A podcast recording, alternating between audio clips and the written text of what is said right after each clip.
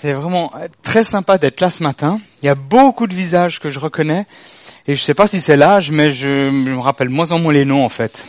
J'ai jamais été fort avec les prénoms. C'est l'âge. En tout cas, ça s'améliore pas, on dirait. Hein. Mais j'ai jamais été fort pour les prénoms et puis chaque fois que, que j'ai un doute, je vais vers ma petite femme, je dis oh, Sylviane, c'est Jackie, c'est Jackie, c'est Jackie. voilà. Alors si jamais euh, je me suis converti à l'âge de 15 ans, j'ai été dans une église pentecôtiste à Genève, puis ils appelaient tout le monde frère et sœur. Salut frère, salut sœur. Ça m'aidait beaucoup en fait, mais euh, voilà, c'est plus de ce temps. Bref, je vais faire euh, quelques petites annonces ou une petite introduction, puis après on va se plonger dans la, dans la parole de Dieu. On va, on va vivre le chemin d'Emmaüs ensemble ce matin. C'est vrai que c'est un petit peu en avance par rapport à Pâques, mais pourquoi pas se préparer à ça? La première chose, c'est que voilà, Marc vous a parlé du, euh, du quart d'heure pour l'essentiel. C'est un, un, petit journal que, que j'aime beaucoup. Ça fait dix ans qu'avec Christian Villy, on travaille sur ce, ce, journal. On essaie de le sortir une fois par année. Des fois, on n'y arrive pas. L'année passée, on n'a pas réussi. C'est un immense projet. C'est, c'est beaucoup de finances. C'est beaucoup de foi. Et puis, on est toujours là quand on envoie l'email euh, à l'imprimerie pour dire imprimer, allez, disons, 100 000 exemplaires, cette fois-ci c'était 120 000 exemplaires, ça représente 12 palettes, hein, 12 palettes grandes comme ça, et on est chaque fois là, J'espère qu'il est bon, j'espère que ça va marcher, j'espère qu'il y a des gens qui vont euh, vouloir le, parrainer et distribuer à leurs voisins. Mais encore une fois, ce numéro, je le trouve juste euh, vraiment super. Pas seulement parce qu'il parle de 2033, qui est ce projet qui m'habite depuis maintenant 13 ans. Euh, voilà, il y a une petite photo euh, par rapport. Si je vous, vous envie d'en savoir un peu plus sur 2033, mais euh, aussi euh, quelque chose qui m'a, qui qui, qui m'habite et qui, que je me réjouis beaucoup, c'est une fête qu'on va organiser où je vous invite tous. C'est une fête gratuite, hein, la Midway Party, la fête à mi-chemin. Qu'est-ce que c'est? En fait, en 2007, j'étais avec mon épouse et mes deux enfants qui aujourd'hui ont 20 et 22 on était en Australie pendant une année. On a, on a arrêté notre travail avec euh, les cours Alpha Live. Et d'ailleurs, j'étais très content de voir que vous faites trois cours en même temps. Mais vous êtes incroyable. Et euh, voilà, on a, on a arrêté ça pour un temps pour aller en Australie. Et un, un moment, dans un culte comme celui-là, on était 650, euh, la plupart des étudiants, des profs, des pasteurs. Et, et j'ai vécu une expérience où, où j'ai vraiment vu la planète en un, en une fois, en un coup. Et euh, j'ai vu des hommes et des femmes qui louaient le Seigneur et j'ai dit à, Dieu, j'ai waouh, c'est quoi ce truc quoi? Qu'est-ce qui se passe? Ils ont l'air tellement heureux. Et j'ai l'impression que le Saint-Esprit disait dans mon cœur, ben c'est mon peuple qui me loue pour les 2000 ans de la résurrection de Jésus. J'étais là. Oh mais qu'est-ce qu'on va faire? Qu'est-ce qu'il faut faire? Et comment le faire? Alors j'ai mis quelques années à essayer de juste euh, comprendre qu'est-ce que ce, ces trois heures de révélation avec, avec Jésus voulaient, voulait dire pour ma vie. Et puis euh, j'en ai écrit un livre euh, pour essayer de parler de ça. Le premier chapitre parle de ces trois heures avec Jésus. Et puis les, chapitres suivants, c'est comment Dieu a confirmé. Parce que c'est vrai, quand tu as une vision comme ça mondiale, puis que tu es un petit Suisse, c'est compliqué. Euh, j'étais là, Seigneur, euh, moi j'arrive pas, tu t'es trompé d'email, tu t'es trompé d'adresse, je suis pas le bon, euh, je suis pas de la bonne famille, je suis pas de la bonne église, je suis pas du bon pays, euh, tout faux Seigneur. Puis des fois Dieu il répond pas, puis on se dit ouais bon d'accord. Et puis euh, j'ai écrit un, autre euh, livre qui s'appelle En route pour 2033. Puis j'aimerais te remercier pendant qu'on y est euh, parce qu'elle m'a elle m'a aidé à corriger les fautes. Alors euh, on a introduit ça dans le dans le document et puis on va réimprimer dans quelques jours la, deuxième édition. et en fait, je projette le lecteur en 2033 pour voir comment ça sera en 2033. Alors, Certains disent que c'est prophétique. Moi, je n'oserais pas dire que c'est un livre prophétique. C'est un livre d'anticipation. J'ai rigolé, j'ai imaginé, puis j'ai mis des choses. Puis, puis c'est sur cinq continents, cinq personnages, avec des situations évidemment cocasses. Euh, et puis j'étais au, au Brésil il y a quelques semaines, deux semaines, voilà, quelque chose comme ça. Et puis j'ai discuté avec une personne du gouvernement qui travaille pour les médias et pour le cinéma brésilien et qui désire en faire une série télé au Brésil. Euh, on verra. On verra si ça se, ça se donne. Et en fait, euh, j'ai reçu cette vision de 2033 en 2007. Et j'étais dans la voiture le, printemps passé avec un ami. et qui me disait, mais c'est quand que tu as reçu la vision? Puis je dis, ouais, à peu près euh, 13 ans. Puis il me dit, ouais, puis euh, c'est quand qu'elle va se passer? Puis je dis, ben, à peu près euh, 13 ans. Puis il me dit, ah ouais, c'est quand exactement mi-chemin? Puis je dis, bon, j'en sais rien. Il me dit, attends, alors dis-moi la date, on calcule. On était dans la voiture, elle était sur son iPhone. Et puis on est arrivé à la conclusion que le jour exact, le jour exact entre quand j'ai reçu cette vision, oui, quand, Dieu voulant, hein, ça va s'accomplir, ben c'est le 27 mars 2020. Puis on s'est dit ensemble, mais il faut qu'on fasse une fête. Alors voilà, je vous invite à la fête, à mi-chemin, exactement le jour même. Ça sera à Crissier, à la colline. On va faire euh, un cocktail dînatoire où il y a des gens qui viendront de, de, différents pays. On va, on va vivre un très bon moment ensemble. Voilà. La fin de ma pub, qui était très longue d'ailleurs, euh, si vous voulez en savoir plus sur euh, sur ce projet 2033, si vous voulez recevoir des nouvelles, euh, on fait un, un, email de prière une fois par mois. C'est Sylviane qui s'en occupe.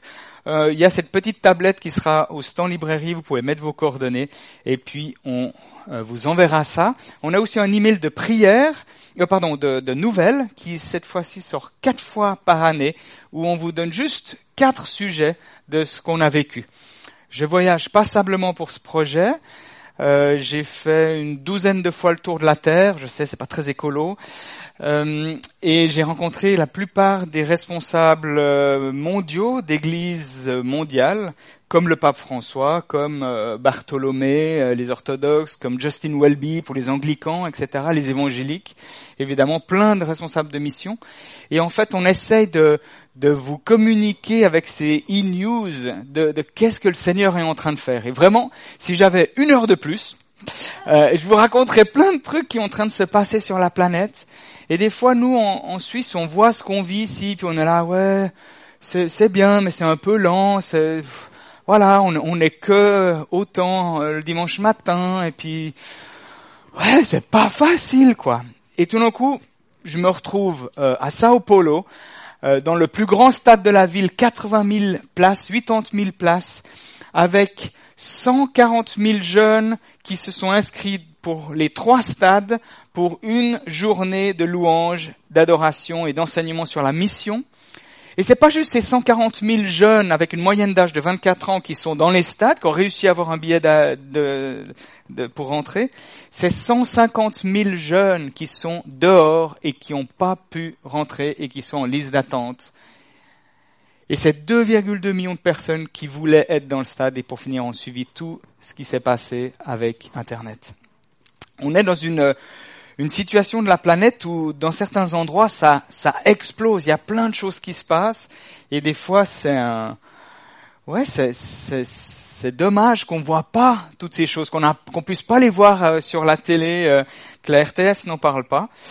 Euh, bref, je vais pas rentrer dans le débat de anciennement bilag et tout ça, mais j'aimerais tellement qu'on puisse voir mieux ce que Dieu est en train de faire sur la planète.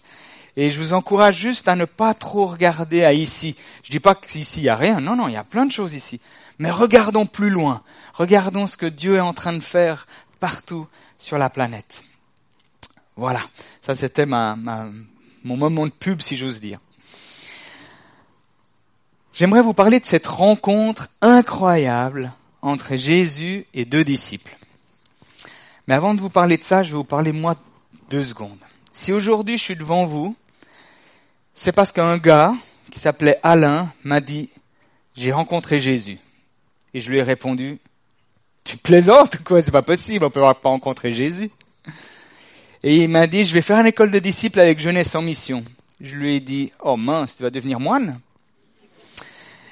J'avais 15 ans et il m'a invité à venir voir un spectacle de jeunesse en mission euh, dans la rue à Genève, au Jardin Anglais, pour ceux qui connaissent, au bord du lac. J'ai été voir et j'ai fait une rencontre. J'ai fait une rencontre avec celui qui m'a aimé depuis le premier jour de ma conception. J'ai fait une rencontre avec l'amour. En fait, souvent c'est ça que je dis, c'est que j'ai l'impression d'avoir senti l'amour liquide de Jésus sur moi. Et en même temps, j'ai senti son jugement sur moi.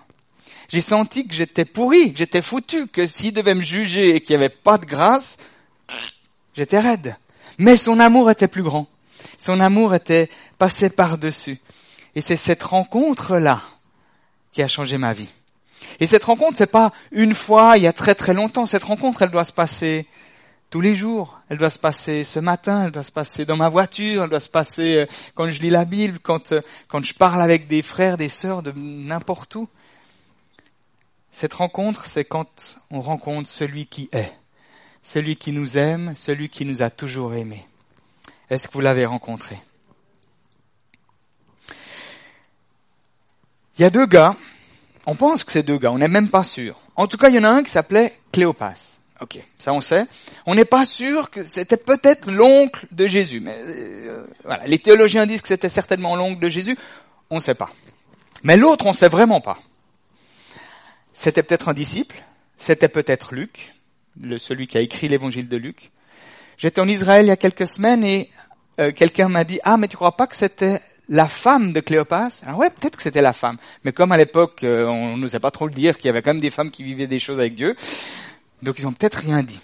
Mais une autre théorie, c'est peut-être aussi que Dieu a fait exprès que ça soit pas noté le nom, le sexe ou le degré familial euh, de ce deuxième disciple pour dire que ce deuxième disciple non nommé, c'est peut-être moi, c'est peut-être toi. En tout cas, ça ouvre la porte pour que nous puissions nous identifier à ces deux disciples. Qu'est-ce qui se passe? Ces deux gars, ou cet homme et cette femme, peut-être qu'ils étaient mariés, ils ont vécu quelque chose d'extrêmement fort pendant trois ans avec Jésus. C'était une école biblique, une école de disciples euh, puissance mille. Et ils se sont dit, on va changer le monde. Et tout d'un coup, hop, à Gethsemane, ça part un tout petit peu en vrille. Jésus est arrêté, il est jugé, il est crucifié, et ils se disent, tout est foutu. Ça vous est déjà arrivé de vivre ces moments où vous dites, voilà, là c'est bon, là, là c'est foutu. Là, là, tout est foutu. On, on a essayé, et puis, et puis ça marche pas, quoi. on a fait tout ce qu'on a pu. Mais ça marche pas. Et ces deux disciples étaient vraiment, vraiment déprimés. S'il y avait des médicaments à l'époque, je suis sûr qu'ils en auraient pris. Et pire que tout, on est le dimanche matin, il y a les femmes qui vont au tombeau et qui voient le tombeau vide. Elles reviennent hystériques en disant aux disciples, vous vous rendez pas compte, il est plus là, on a vu les anges, il est vivant. Et les disciples, ça va pas la tête, c'est pas possible quand même. Il y en a deux sceptiques qui se disent, bon allez, on, va regarder avec nos propres yeux. Ils y vont, ils courent, Jean et Pierre. Jean court plus vite, il était peut-être en meilleur euh, état physique que Pierre, le pêcheur. Bref, ils courent, ils constatent la même chose, il n'y a plus Jésus dans le tombeau. Ils reviennent et ils sont là. Il est vivant ou il n'est pas vivant? Pas certain. Et là, il y a ces deux disciples qui disent, alors là, c'est le sommet. T'as les femmes qui sont hystériques, t'as les deux disciples qui sont à côté de la plaque. Si t'es d'accord, dès qu'on peut, on se casse parce que... Et ces deux, ils sont partis. Est-ce qu'ils sont partis en catimini? Est-ce qu'ils sont partis en disant un bon au revoir à tout le monde? Est-ce qu'ils sont partis à l'anglaise? Moi, je pense qu'ils sont partis honteux. Je pense qu'ils sont partis déprimés en disant, voilà, écoute, euh, on a essayé, ce Jésus, ça marche pas. Ce Jésus, c'est pas la solution. Oui, il a fait des miracles, mais, mais comment est-ce qu'il a fait ces miracles? C'est foutu. Alors ils partent, ils partent sur le chemin pour rentrer chez eux dans le village d'Emmaüs. Avec Sylviane et Martin Huguer et Chantal, son épouse, on, a amené un petit groupe il y a quelques semaines justement sur le chemin d'Emmaüs. On est parti euh, de Jérusalem et on a marché physiquement sur le chemin pour aller à Emmaüs. Le petit problème, c'est que on ne sait pas où est Emmaüs. En fait, euh, il y a quatre endroits qui disent c'est le vrai Emmaüs biblique. Alors, euh, dans le doute, on a fait les quatre. Notre objectif était de rencontrer Jésus. On était une trentaine et c'était, intéressant. On a, on a fait de la publicité et on a eu un tiers d'évangéliques, un tiers de catholiques et un tiers de réformés et luthériens. On n'a pas fait exprès. C'était étonnant. On cherche tous le ressuscité. Ces deux disciples marchent, descendent, discutent, dialoguent entre eux et tout d'un coup, il y a Jésus qui sort du bois. Ah, alors le texte le, dit, Jésus apparaît. Il était où? Il était caché derrière un arbre. Il attendait qu'ils viennent. Puis hop, coucou, vous faites quoi? Vous discutez de quoi en fait? Non mais c'est quand même un peu spécial. Jésus qui apparaît comme ça. Des fois, on, le voit un peu Hollywood, euh, hein, qui vient comme ça, puis il y a la musique derrière. Mais là, comment ça s'est passé? En marchant sur ces chemins, je me suis dit, il se planquait où? Derrière quel arbre? Quel buisson? Et tout d'un coup, il apparaît. Et, Jésus, dans sa tendresse, sa simplicité, tout d'un coup, il est là. Tout d'un coup, il est là dans nos vies. Il, il crie pas gare et, et tout d'un coup, il est là, dans nos circonstances de vie. Et ils nous disent, t'en es où? Qu'est-ce qui se passe? Tu discutes de quoi avec ta femme? Tu discutes de quoi? Et t'as les disciples qui lui disent, mais comment ça? Tu sais même pas ce qui s'est ce qui s'est passé à Jérusalem avec Jésus Allez, on t'explique, puisque tu sais pas, on t'explique. Donc tu as les disciples qui expliquent à Jésus, alors, ils reconnaissent pas Jésus, mais ils disent à Jésus ce qui s'est passé. Et ils font une analyse extrêmement bien faite. Et ils concluent même en disant, ils nous ont dit, les disciples, ils nous ont dit, Jésus est vivant. Hein ils le confessent, ils le disent, mais ils ne le croient pas. Quelques-uns de notre groupe sont allés à la tombe, eux aussi, et ils ont trouvé tout comme les femmes l'avaient dit. Mais Jésus, ils ne l'ont pas vu. Il dit ça à Jésus, il est à côté d'eux. Non mais c'est extraordinaire. Et là Jésus les, les reprend sévèrement. Et il leur dit franchement, vous comprenez rien. Vous êtes lent à la comprenette, ça, ça va pas vite chez vous le vélo. Respectueux certainement, mais il leur dit la vérité en face. Et quand on dialogue avec Jésus, il nous dit la vérité avec l'amour. Mais ce que Jésus fait, et ça c'est, j'aurais tellement aimé être avec Jésus pendant cette heure, ou peut-être ces deux heures, ou trois heures de marche. Jésus leur explique l'Ancien Testament et comment ce que le Messie était dans l'Ancien Testament. Il commence par les cinq livres de Moïse, il continue par les, psaumes, les proverbes, les prophètes.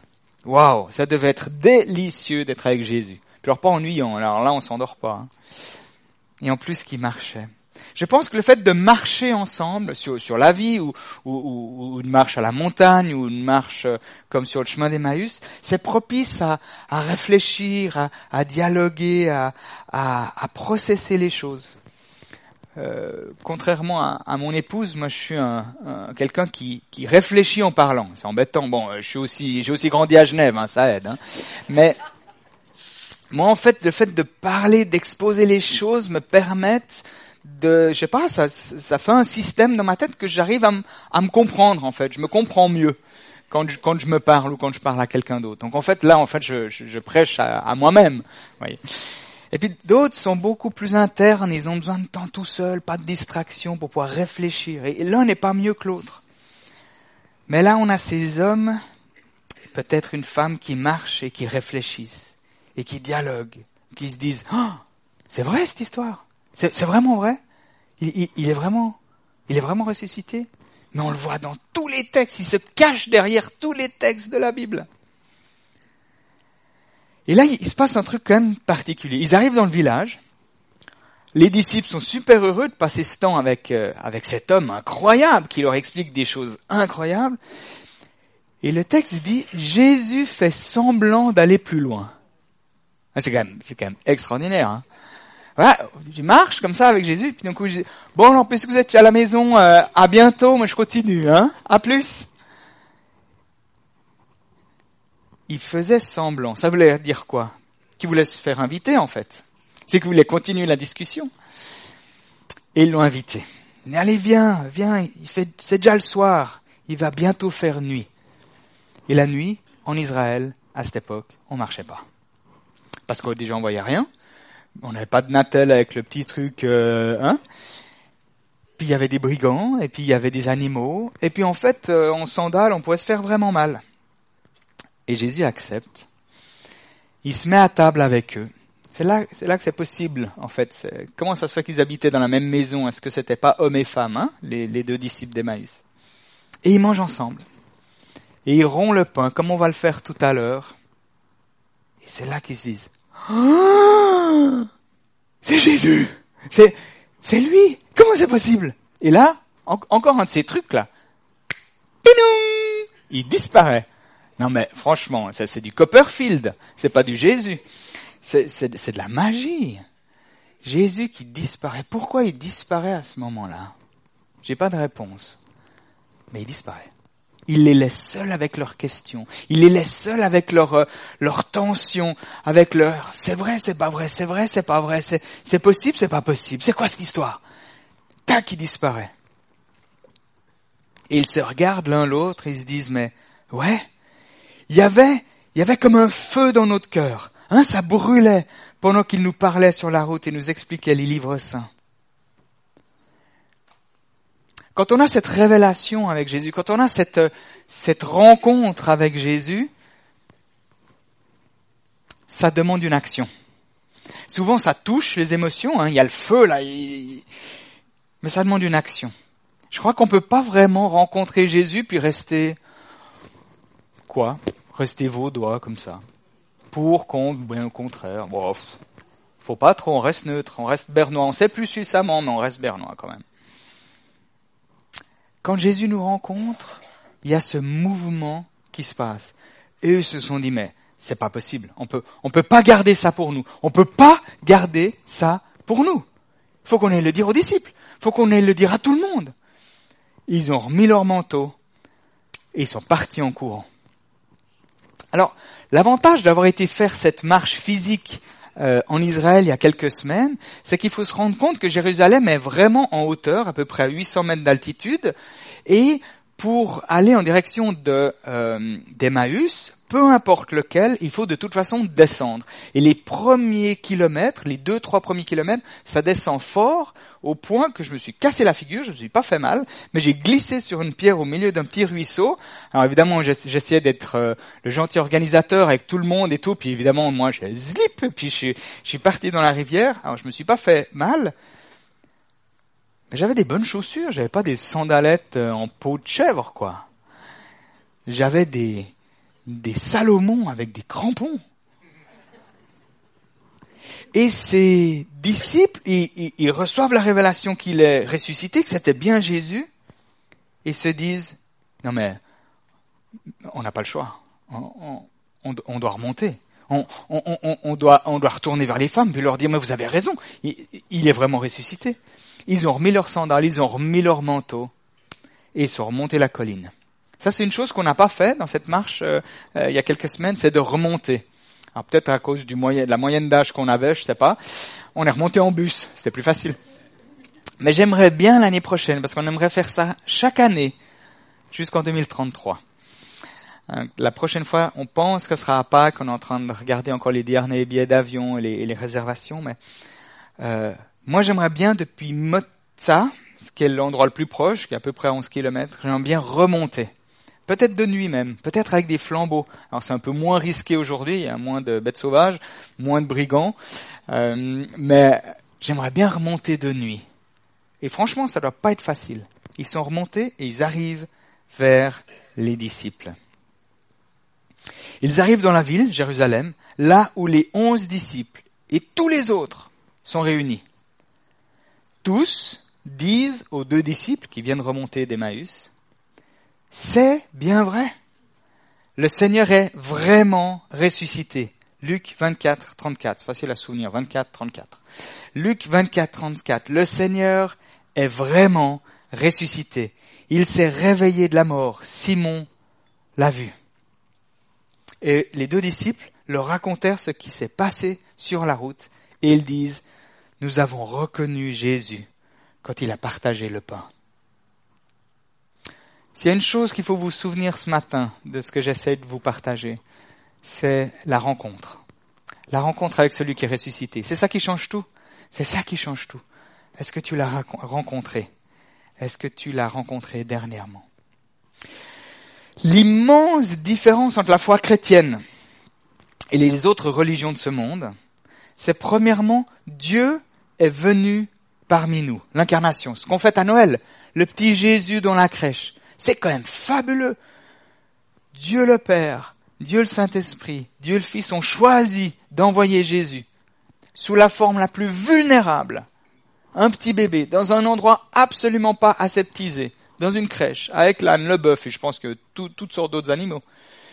Et je sais pas qui se douchait le plus souvent entre l'âne, le bœuf et les disciples, mais franchement, l'hygiène ne devait pas être parfaite.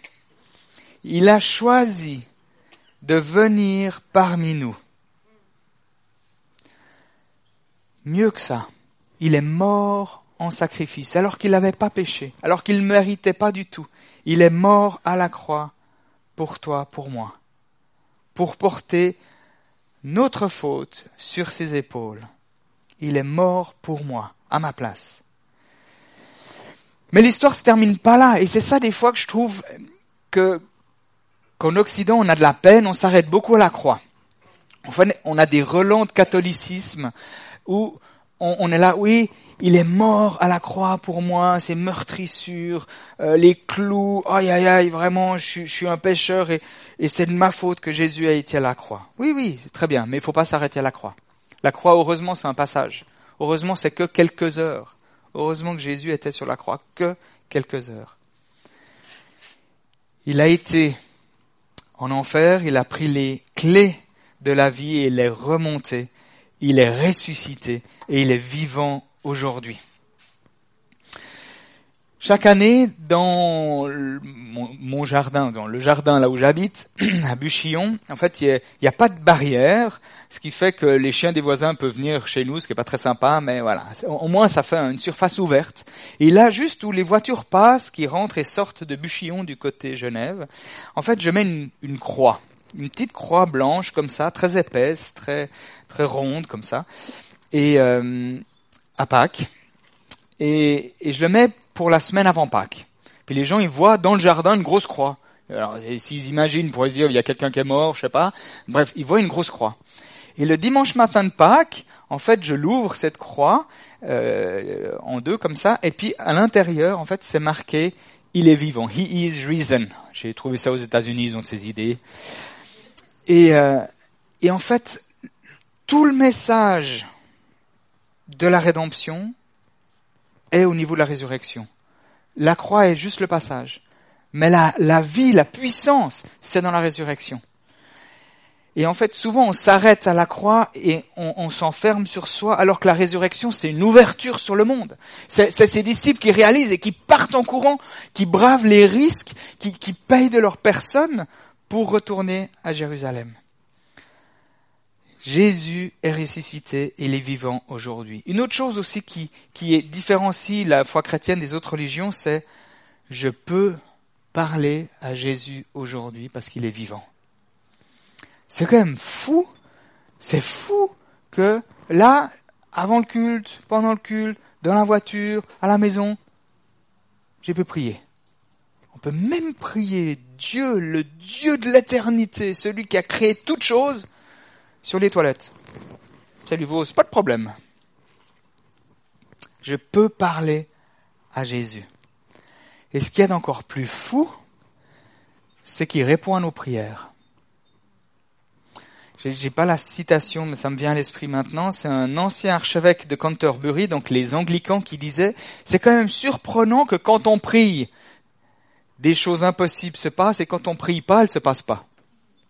Est-ce que ça veut dire que la prière est efficace? Dieu est parmi nous.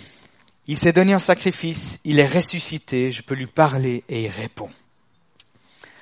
Rencontrer personnellement Jésus ressuscité, c'est ça qui fait la différence. C'est la rencontre. C'est cette rencontre. Alors j'ai deux questions pour vous ce matin. C'est une question un peu, un peu rude. Jésus peut se présenter à nous et on ne le reconnaît pas parfois. Mais c'est quand pour toi la dernière fois que tu as marché avec lui, que tu, l'as, tu lui as parlé, qu'il t'a parlé et qu'il t'a transformé? Puis une autre question, c'est euh, s'il est vraiment ressuscité. Hein, si vous êtes là ce matin, je pense que c'est ce que vous croyez. En fait, allez, allez, je, fais, je un petit break parce que ça je trouve trop génial. Euh, dans ce journal, ça fait maintenant plus de dix ans qu'on le fait, on a fait un sondage. Alors, je sais pas par cœur, voilà, il est là. On a fait un sondage et on pose la question à 1000 personnes. Donc c'est à travers un, un, institut de recherche. Hein. C'est pas nous qui faisons, ça nous coûte 5000 francs chaque fois. Et on a posé la question croyez-vous en la résurrection physique de Jésus-Christ? Croyez-vous à la résurrection physique de Jésus-Christ? 26% des Suisses disent oui. C'est quand même pas mal, hein? Il n'y a même pas 4% d'évangéliques Hein? Ok. Quel est le pourcentage, pourcentage des évangéliques qui croient en la résurrection physique? 90%. C'est pas mal, hein? Bon, ils font quoi les 10% qui restent? Les catholiques, 37% des catholiques, même ceux qui ne sont pas pratiquants, croient en la résurrection. Ceux des autres religions, les bouddhistes, les musulmans, 25% croient à la résurrection physique de Jésus. Surprenant, hein? 25%. Mais ils sont pas à l'église, hein? Ça, c'est certain.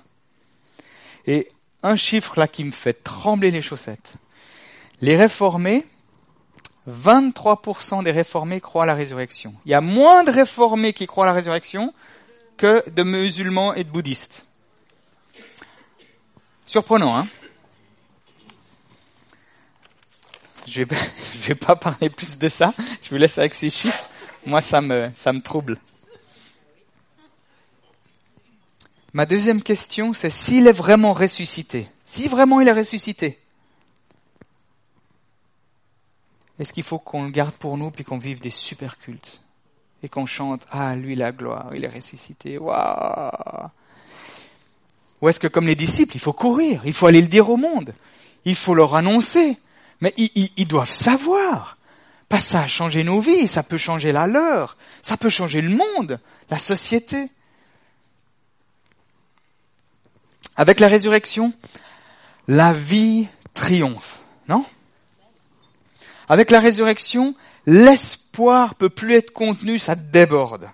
Avec la résurrection, l'espérance renaît même dans les cendres. Avec la résurrection, le pardon coule en nous et pour les autres. On peut plus le contenir.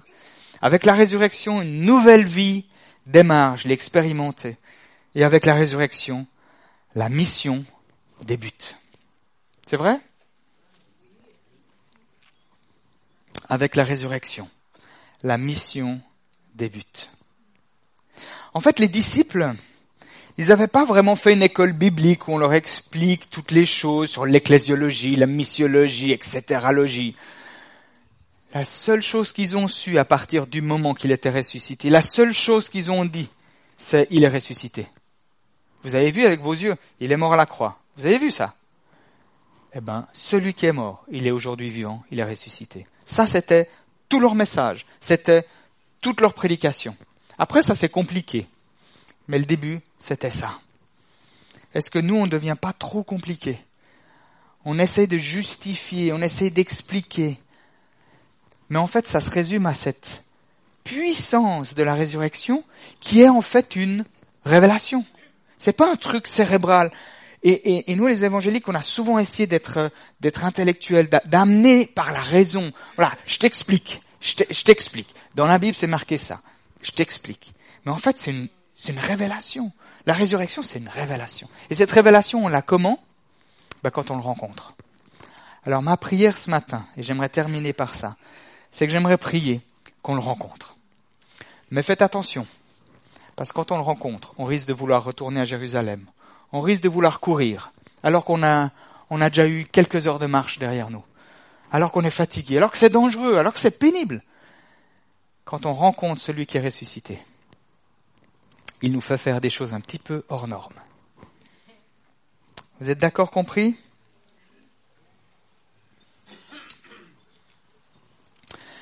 Je te bénis, Seigneur, je te, je te loue, je t'adore parce que tu es celui qui est venu et tu es celui qui est vivant. Et je te prie, Père, que ce matin, ici à Launay, on puisse te rencontrer. En toute simplicité, en toute euh, humilité. Jésus, viens et rencontre-nous. Tu vois, on a tous nos excuses, nos problèmes, nos soucis, nos questions. Et toi, tu peux apparaître comme ça, en sortant du buisson. Tu peux te révéler dans la Sainte Seine. Tu peux te révéler avec la parole. Tu veux te révéler avec n'importe quel moyen. Dans la nature, dans les fleurs, dans un journal, dans un cours. Père, ma prière ce matin, c'est que dans ta tendresse, mais aussi dans ta puissance, tu viennes et tu nous rencontres. Viens Jésus. Viens Jésus.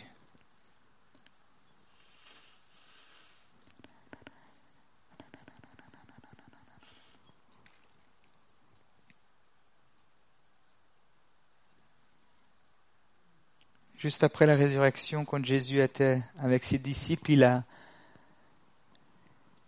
il les a encouragés. Il a soufflé le Saint-Esprit sur eux. Il leur a dit, allez, soyez mes témoins. Racontez ce que vous avez vécu. Racontez ce que vous avez vu. Témoignez. Allez, bougez-vous, sortez.